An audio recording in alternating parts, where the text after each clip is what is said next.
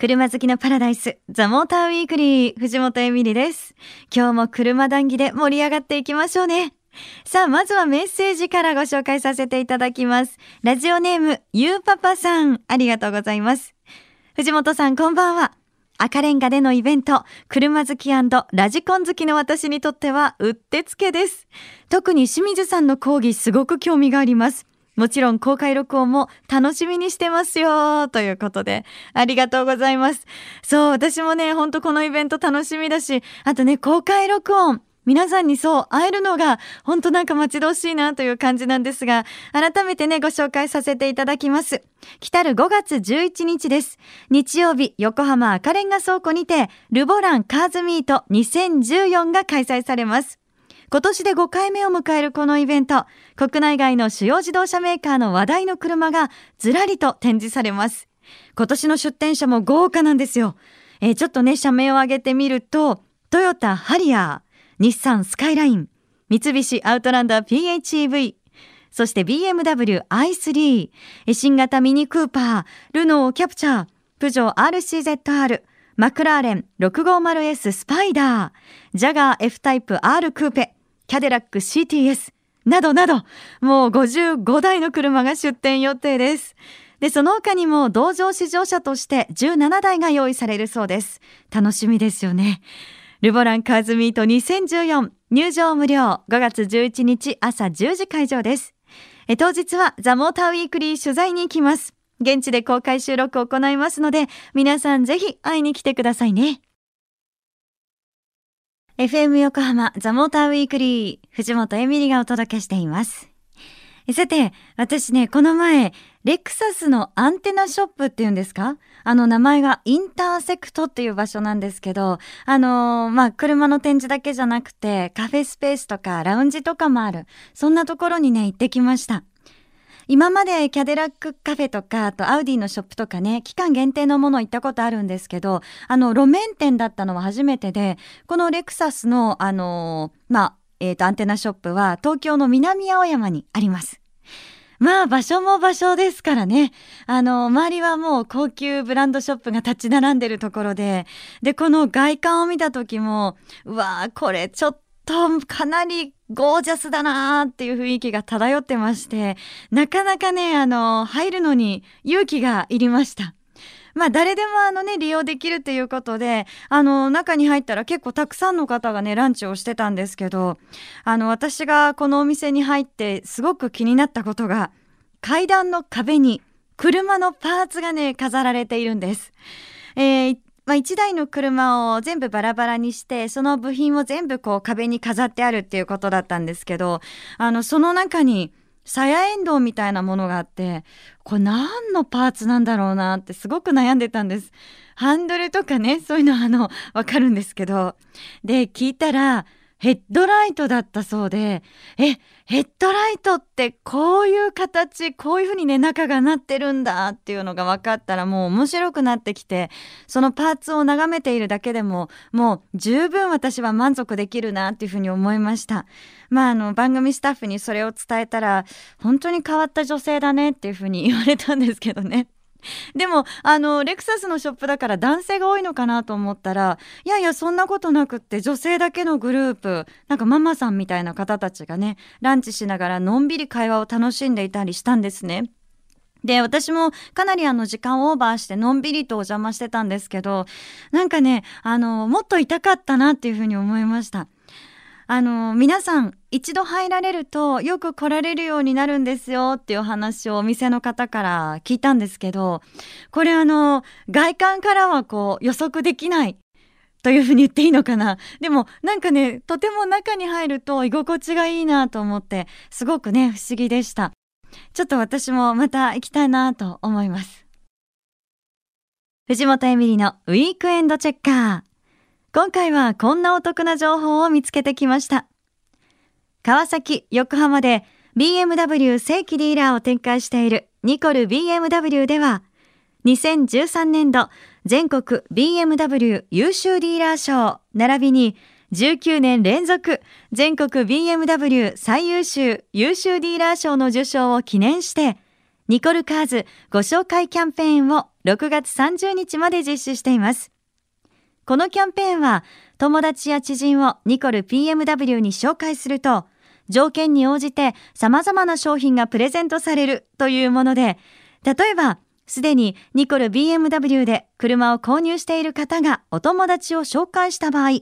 BMW オリジナルショッピングバッグが漏れなくプレゼントされます。またこのキャンペーンはまだ車を購入していない方も対象なんです。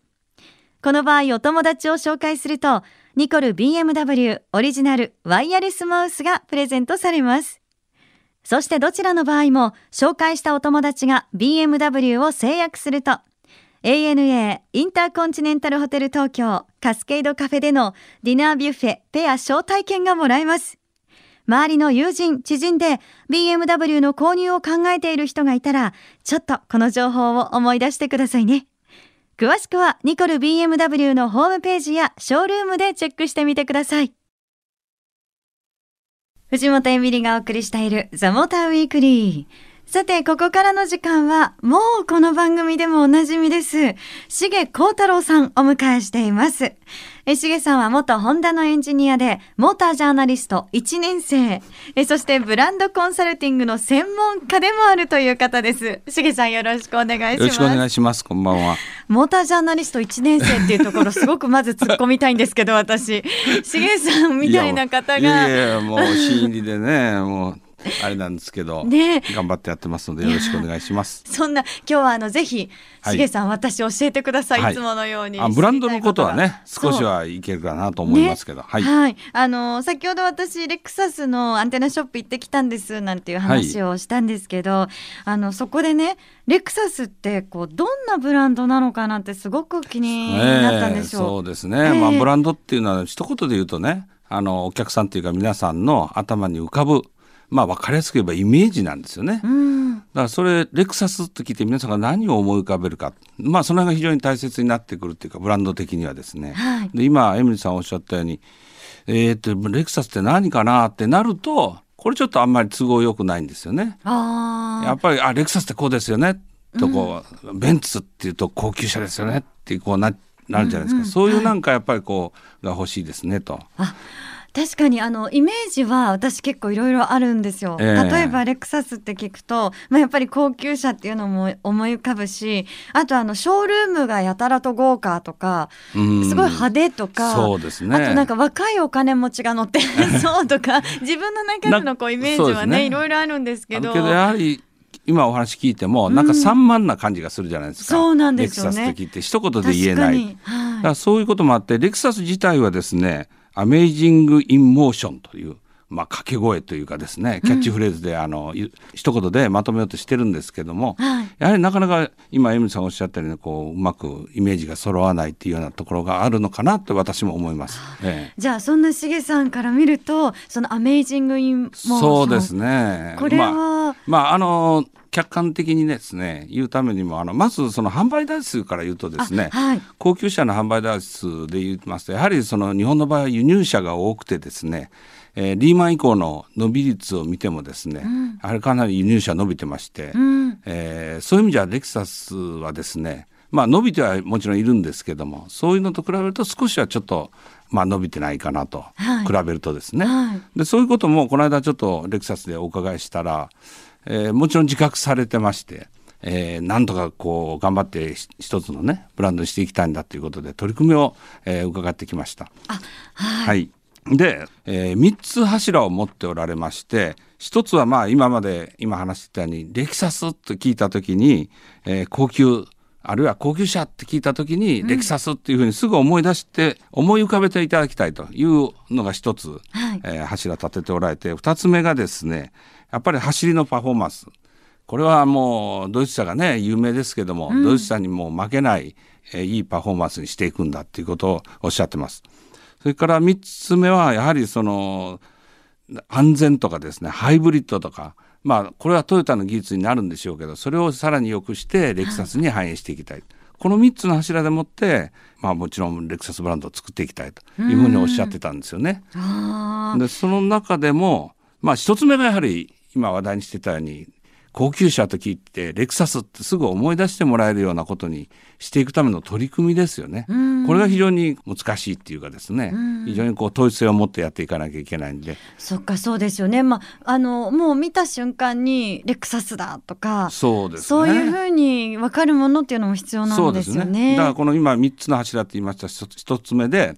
まあ、レクサスが一番最初に取り組んだのがあのスピンドルグリルっていう名前がついてますけど、はいはい、あのこう鍵型になったようなねグリルで。まあデザイン的にはいろいろおっしゃる方もおられるでしょうけどもとにかくあれ見ればレクサスって分かりますから。分かりますね確かに、ブランドコンサル的にはです、うん、あれはやはり成功だなと思ってるんですよね。OK なんですね、えーはい、やっぱり見て分からなきゃ話にならないですからね。うん、え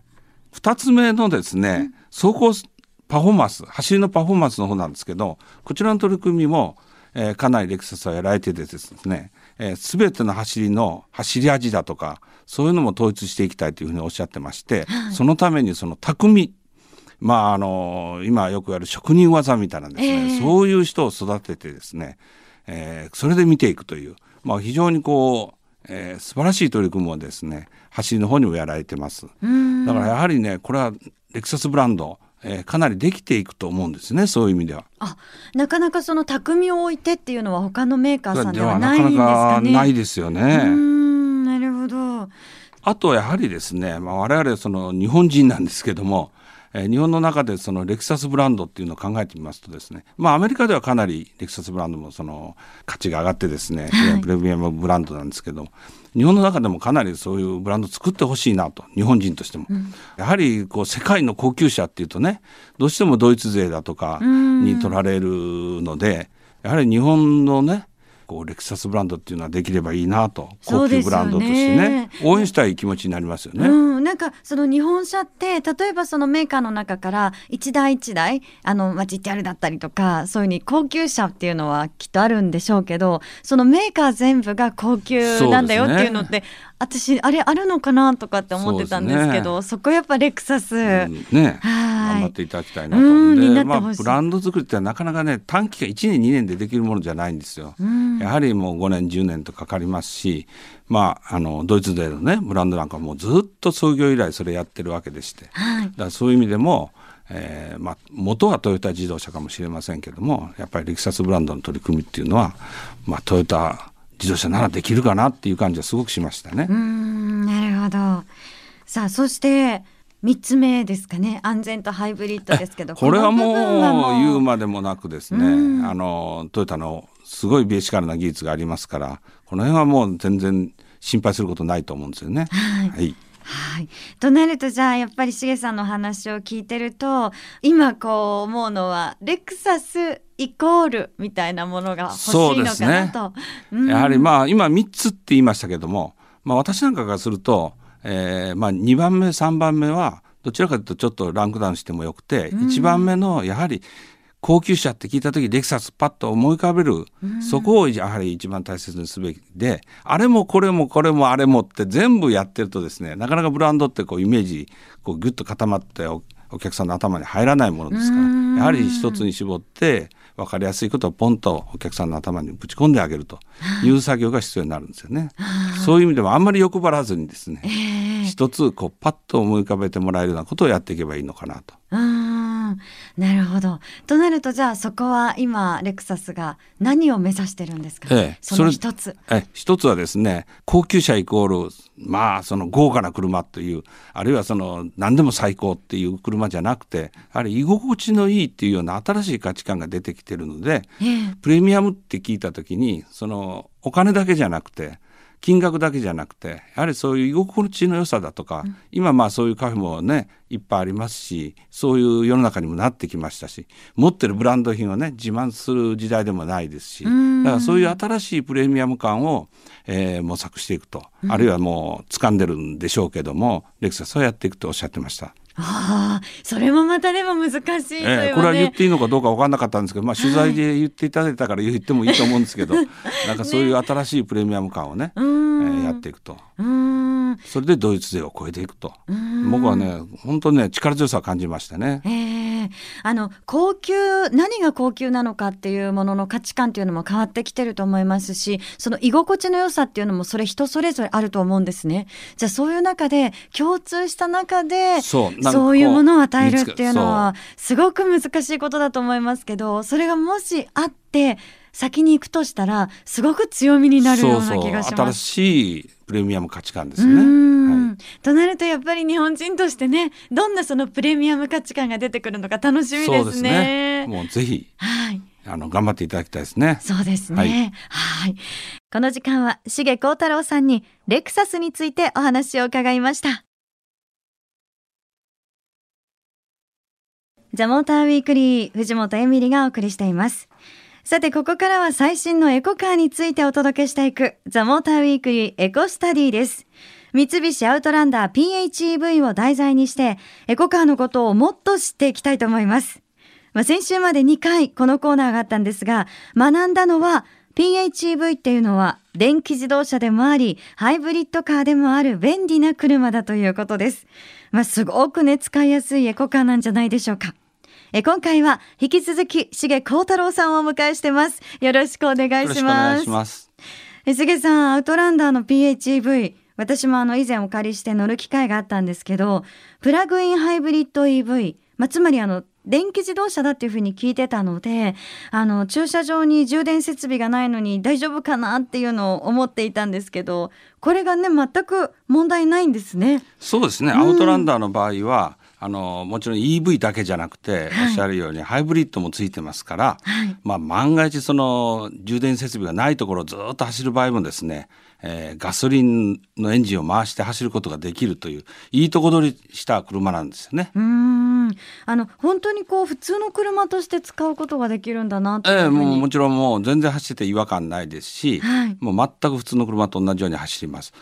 ただねこれ言い出したら長いんですけどねアウトランダーなかなかお利口さんでね、はい、エンジンでうまく走ったりバッテリーでうまく走あのモーターでうまく走ったりとかですねそれを自動的にこううまくやってくれるんですよね。それで燃費を出していくという、非常にこうまあ先進的な技術になってます。あすごくじゃあ本当にあの頭のいい子。頭のいい子ですね ね、この子は。ね、まあ本当あの急いでる時にあの充電のためにわざわざ止まったりとか、そうですね、あとこう充電している間ずっとこう待つ必要がないっていうことになるのかなっていうふうに思ったんですけど、で、ね、もう一つねあの驚いたことがあるんですが FM 横浜の地元神奈川県、えあの電気自動車とか PHEV のための充電スポットが、はい、えー、全国一充実してるそうなんですよ。なんかそれはすごいですね。ね、ええ、あの問い合わせたところ急速充電器は県内に昨年末の段階で185機設置されてるそうです。でこれ全国でもトップクラスだっていうふうに担当の方も胸を張っていらっしゃいましたけど、はいうん、その数も今後どんどん増えていくそうなんですね。そうですね。まああの神奈川だけじゃなくて全国的にもねあの政策的にも増えるっていうようなことを聞いてますけどね。うん。でまたやっぱりその今ねナビでもリアルタイムにその充電スポットが表示されるんですもんね。まあなんか今違うことを言ってるようですけど、うん、アウトランダーはその充電しなくてもよく走れるってあの先ほど言いましたけど、はい、まあ充電すればですねえー、EV のようにも走れるという、うん、一番最初にねエミリーさんがおっしゃったようにいいとこ取りした車なんで、はい、充電できる時は充電して走った方が当然そのガソリンは食わないわけですから燃費は良くなるわけですよね。うん。うん、かといってで充電設備がない時はあるいは混んでたりして次のステーションまでっていうのも行けるんですよね。はい、それがすごいこのアウトランダーのメリットっていうかね。PHEV のメリットになってると思います。うん、そうですよね。あの、なんかその充電のことっていうのを心配すると嫌だなっていうのがあったんですけど、それが心配しなくていいし、ね、まあ施設もね、充実してきてるのもありますけど、えー、まあ本当にあの私も PHEV っていうふうにね、えー、あの、まあついてますけど、本当普通に運転できる普通の車なんだなっていうふうに思いました。はい、えー、このザ・モーターウィークリーエコスタディでは皆さんからの質問をお待ちしてます。アウトランダー PHEV について疑問に思ったこともっとこういうところが知りたい。何でも結構ですのでメールで送ってくださいね。メールアドレスは tm.fm 横浜 .co.jp tm.fm 横浜 .co.jp でお待ちしています。ザ・モーターウィークリーエコスタディ重幸太郎さんありがとうございました。ありがとうございました。藤本エミリがお届けしてきましたザ・モーターウィークリー。さて、ハイブリッドスポーツ CRG のレース使用車を使って初心者でもサーキット走行が楽しめるホンダスポーツエコプログラム。速さとエコドライブの両立を習得できるこのプログラムに私、藤本エミリが挑戦します。もうね、番組でお伝えしましたよね。え本格的にサーキットを走るのはもう初めてなんですけどえそういうビギナーこそ大歓迎だということでドキドキしながらも楽しみにしてます。このホンダスポーツエコプログラムにザ・モーターウィークリーのリスナーの方1名様を参加者としてご招待いたします。参加資格は普通自動車運転免許を持っている方です。マニュアルオートマは不問です。モータースポーツやサーキット走行に興味と意欲がある方そして会場のツインリンクも的に自力で来られる方お願いします。開催日は5月6日、5月7日、6月10日、6月13日、そして最後の晴れ舞台である CRG エコチャレンジが7月20日となっています。締め切りは4月21日、もうすぐです。応募方法や詳細はザ・モーターウィークリーのウェブサイトをご確認ください。私と一緒にサーキットデビューしてみませんか？ご応募お待ちしています。藤本エミリがお送りしてきたザ・モーターウィークリー。今日の収録オフショット写真などは番組サイトザ・モーター .jp に掲載しています。翌月曜日には今日の放送が番組サイトにアップされますので、そちらもチェックお願いいたします。それでは皆さん、良い休日ドライブを。ザ・モーターウィークリー。お相手は藤本エミリでした。また来週。